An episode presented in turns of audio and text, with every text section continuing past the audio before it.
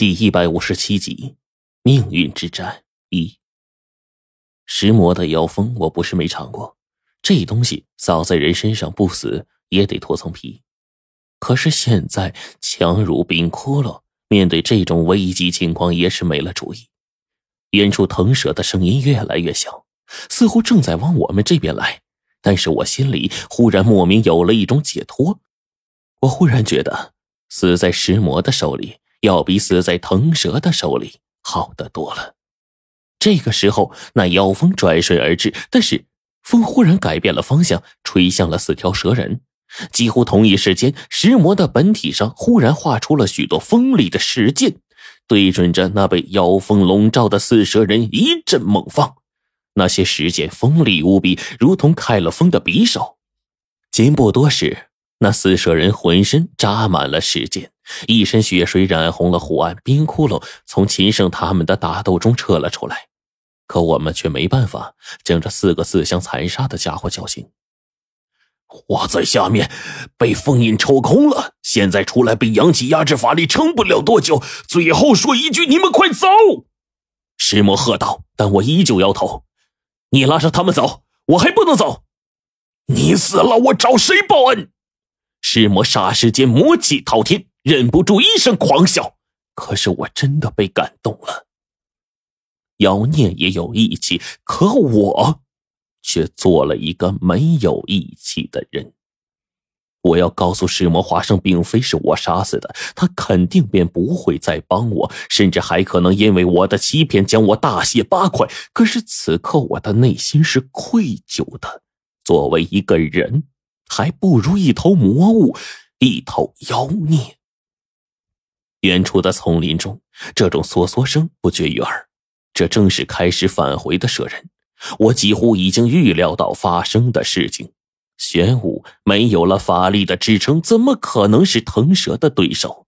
此刻七蛇人回归，说明玄武这个大患已经没什么危险了。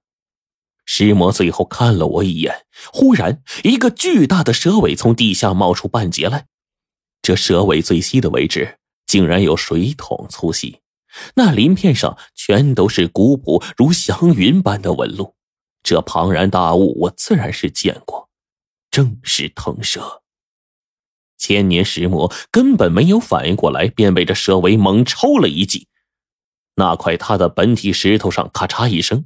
仿佛快要断裂了，千年石魔喷发的石剑顿时停止，他痛苦的嚎叫着：“快走，我撑不住腾蛇击击！”我已经快要动摇了，可是我回头看了看冰窟窿，冰窟窿摇头示意我还不能走。电光火石之间，腾蛇的蛇尾又一次钻出了地面，忽然朝着我们所有人横扫过来。我大叫着：“带上他们走！”这是我最后一个吩咐，把他们带出去，不要管我。眼见腾蛇的巨尾就要超过来，忽然从水底再次冒起了一团漩涡，这漩涡中带着一种阴寒的冷气，只是一卷，黄队他们便全都清醒了过来。恍惚之间，我看见了一条深蓝色的东西猛然卷着千年石魔的本体，猛抽了一记，那块石头被抽出了数百米，形成了一道抛物线，飞向了山下的位置。好，你别死！石魔的本体飞出去，自己也不能在此久待。一道黑气卷起了秦胜、代号 C 等人。黄队忽然清醒了过来，大叫道：“我们是一个队伍的，他们俩死了，六个队长有毛用啊！放下来，放下来！”他死命的挣扎着，事态紧急，石魔似乎一下子也带不上这么多人，便把黄队扔下。此刻的湖岸边上只剩下我们三个人。我问冰窟窿：“你没事吧？”冰窟窿摇了摇头。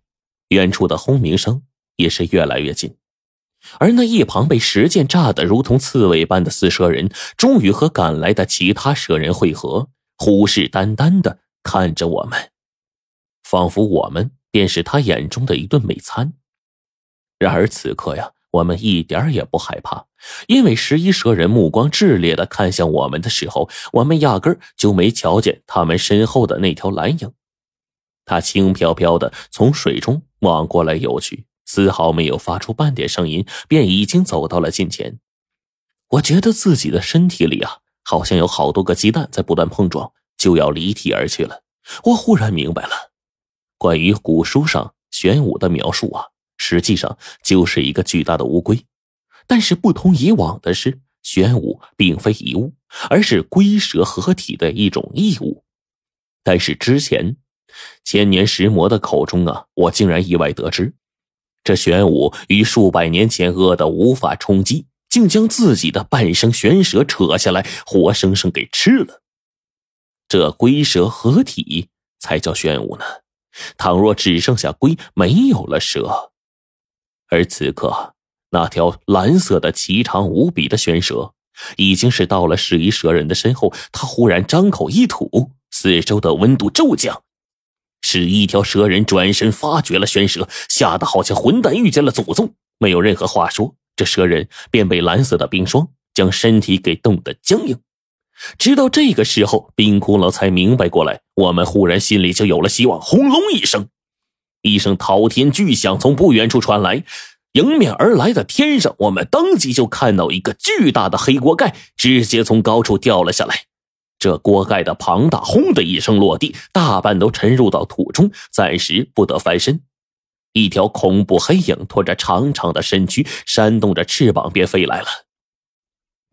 但是，这两条庞然大物都没有注意到，不远处一道水漩涡卷着我们三人，已经悄悄的来到了一处隐蔽的山头。我转眼去看形势，便发现那条身体细长无比、长得类似于龙头鸡冠的深蓝色的长蛇，一晃身体就朝我游来了。我被一股莫名的吸力搞得浑身难受，胃里那九颗法力凝聚的结晶，好像是煮鸡蛋一样，不断的在腹中跳动，最后扑腾扑腾，竟然窜上了喉咙，从我的嘴里倒吐了出来。一连九颗结晶全都从我的嘴里倒吐出来，被这玄蛇给吞进腹内。此时的玄蛇仿佛身体更加的晶莹了。冰窟窿突然对玄蛇做了一个手势，他用铜针。指了指自己的左眼，好像是在告诉玄蛇，腾蛇的死穴在左眼。我艰难的抬起头看了一下冰窟窿，再看了看面前的玄蛇，便已经不见了踪影，仿佛这东西从来就没出现一样。但是喉咙深处的疼痛却是依旧那么剧烈。黄队不停的拍着我的背脊，渐渐的，我们三个人都被这场面。给吸引住了。我们终于第一次在光线充足的时候见到了传说中的玄龟与腾蛇。至于那玄武，其实啊，便是玄龟和玄蛇纠缠在一起的统称。此刻的腾蛇攻击力强悍，将那只比自己身躯还要大上些许的黑色秃背大乌龟抽的是连连败退。玄龟的身体直径。足足是七八丈，巨大的身躯笨拙无比，而那腾蛇身体细长且行动如风，攻伐极狠，每一击都抽得玄龟身体不停的颤抖。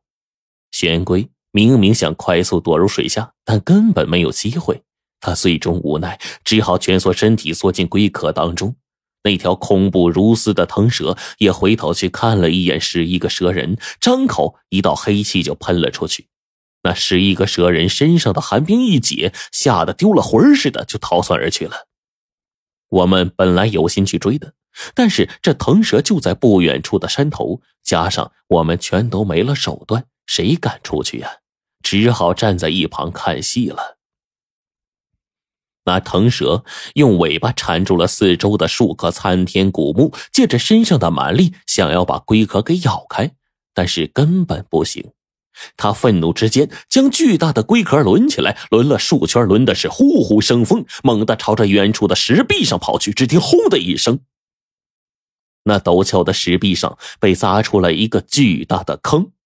玄龟的龟壳依旧是不碎的，这缩头乌龟呀，真的把头缩进龟壳当中，一动不动。腾蛇接连三次把玄龟当做炮弹一样，对着对面的石壁不断的打，石块不断的往下落。他干脆把玄龟当做陀螺抽，那强势有力的尾巴啪的一声将玄龟抽到峭壁上，轰隆一声，在峭壁上留下了一个巨坑。就在玄龟身体落下去还没着地的时候，他下一击便倒了。连续抽了这么十来次，我根本不敢想象这腾蛇究竟有多大的力量。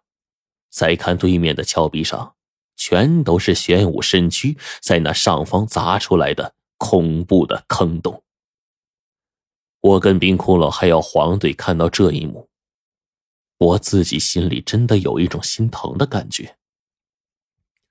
他为了给我们争取消灭蛇人的时间，可我呢？要是当时不是因为那个哲那罗化作的假白程程，我怎么会突然乱了分寸，智商着急的把自己的一身能力给丢掉呢？我们又何至后来受这么多的气呢？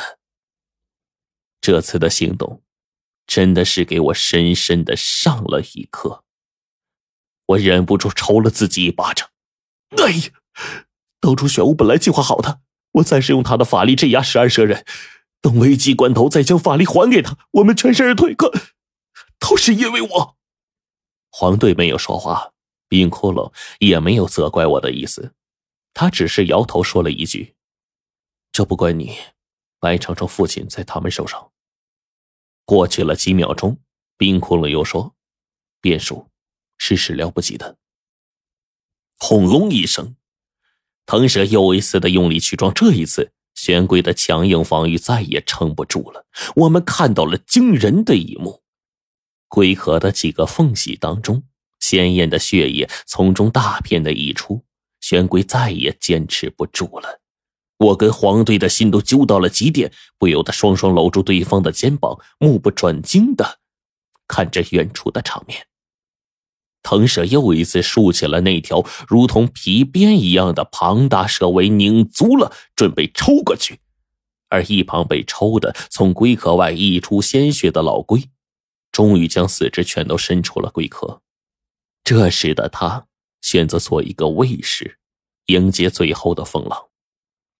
哪怕是抵挡不过，最后被抽的龟甲碎裂，身体。四分五裂。